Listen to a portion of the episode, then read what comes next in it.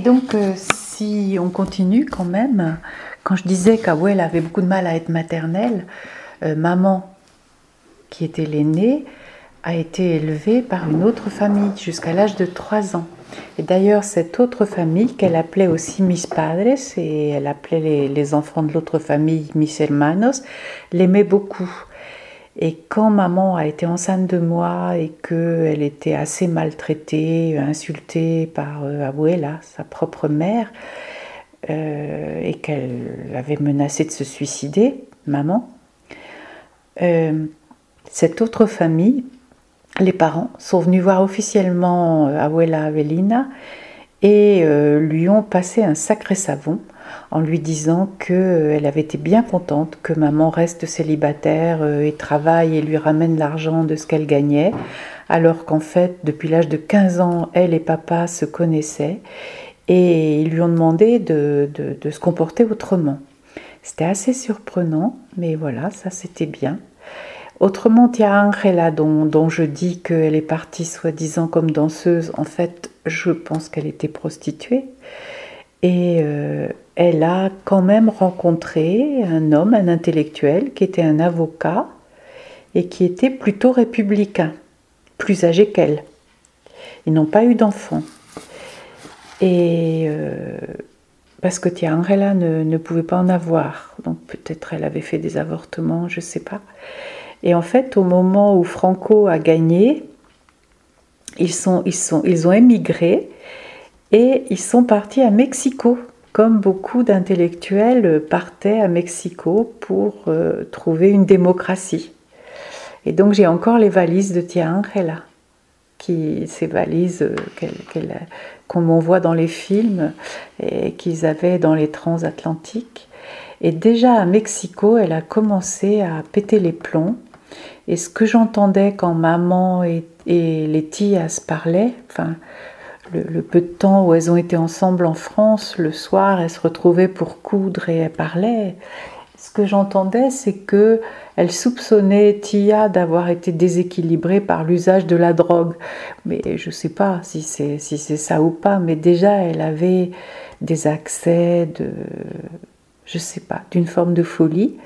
Elle est revenue, ils sont revenus et euh, son mari a, recommencé à exercer et euh, il a été obligé de la mettre euh, dans des, dans des institutions, mais c'était des institutions très chères, hein. il payait, et il a laissé un testament pour que son neveu continue à payer tant que Tia Angela serait vivante, continue à payer donc les institutions.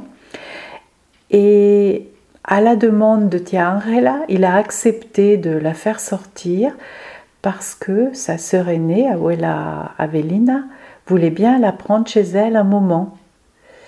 Et donc, euh, il, a, dû payer, je pense, euh, il, a, il a sûrement, euh, enfin, je crois savoir, qu'il versait une pension à Abuela Avelina pour qu'elle s'occupe de Tia Angela. Mais ça s'est pas très bien passé, hein, Thérèse.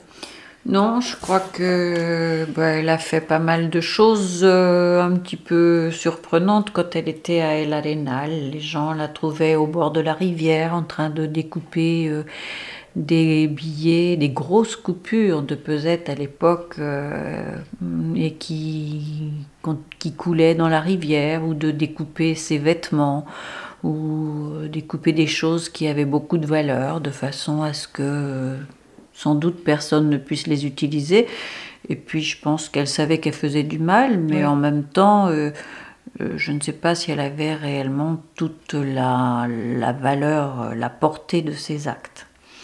Quand Maria parlait tout à l'heure de maman qui a été élevée par une autre famille, c'est étrange, je viens de réaliser quelque chose, c'est quand, quand maman et papa se sont mariés, donc euh, pour vous les enfants, abuelito et abuelita, euh, et bien maman, elle n'avait pas son père qui était là parce qu'il n'était pas rentré de France en fait. Euh, il est rentré que en 55 ou 56, donc euh, euh, bien après tout ça, bien après qu'elle ait eu ses trois enfants, puisque moi je suis née en 54.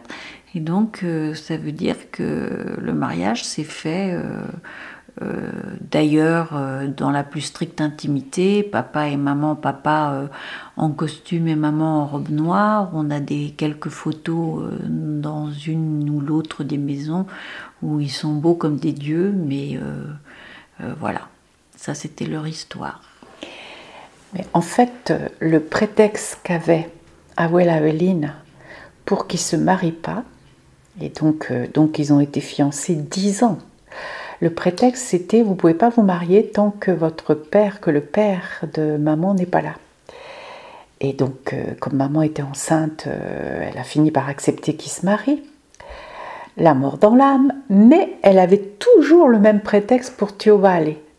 D'autant qu'elle n'avait pas beaucoup de sympathie pour euh, la fiancée qui s'était choisie, qui venait d'un autre village. Et. Hum, c'était Tiadaria. C'était Tiadaria.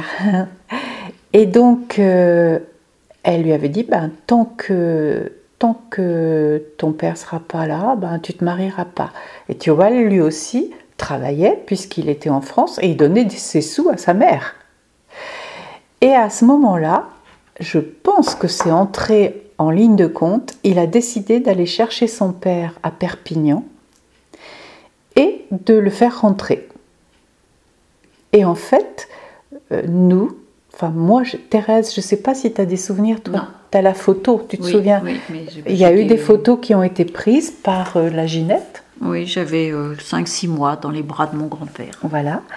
Et il est passé par Sainte-Sabine pour nous voir, pour nous connaître, et Thiobale l'a ramené au village. Et c'est comme ça qu'il a pu se marier. Et après, d'ailleurs, Thiobale est revenu avec sa femme et ils se sont installés dans la même maison que nous. Je pense qu'on n'a pas dû rester longtemps parce que cette maison-là n'avait que trois pièces. Une pièce pour la vieille dame qui nous hébergeait, moyennant le fait que les parents s'occupaient d'elle. Euh, une grande pièce qui était la cuisine, salle à manger, etc. Et puis une chambre où il y avait un lit pour nos parents, un lit pour Tio et Tia et nos petits lits à nous. Donc euh, voilà. Vive le camping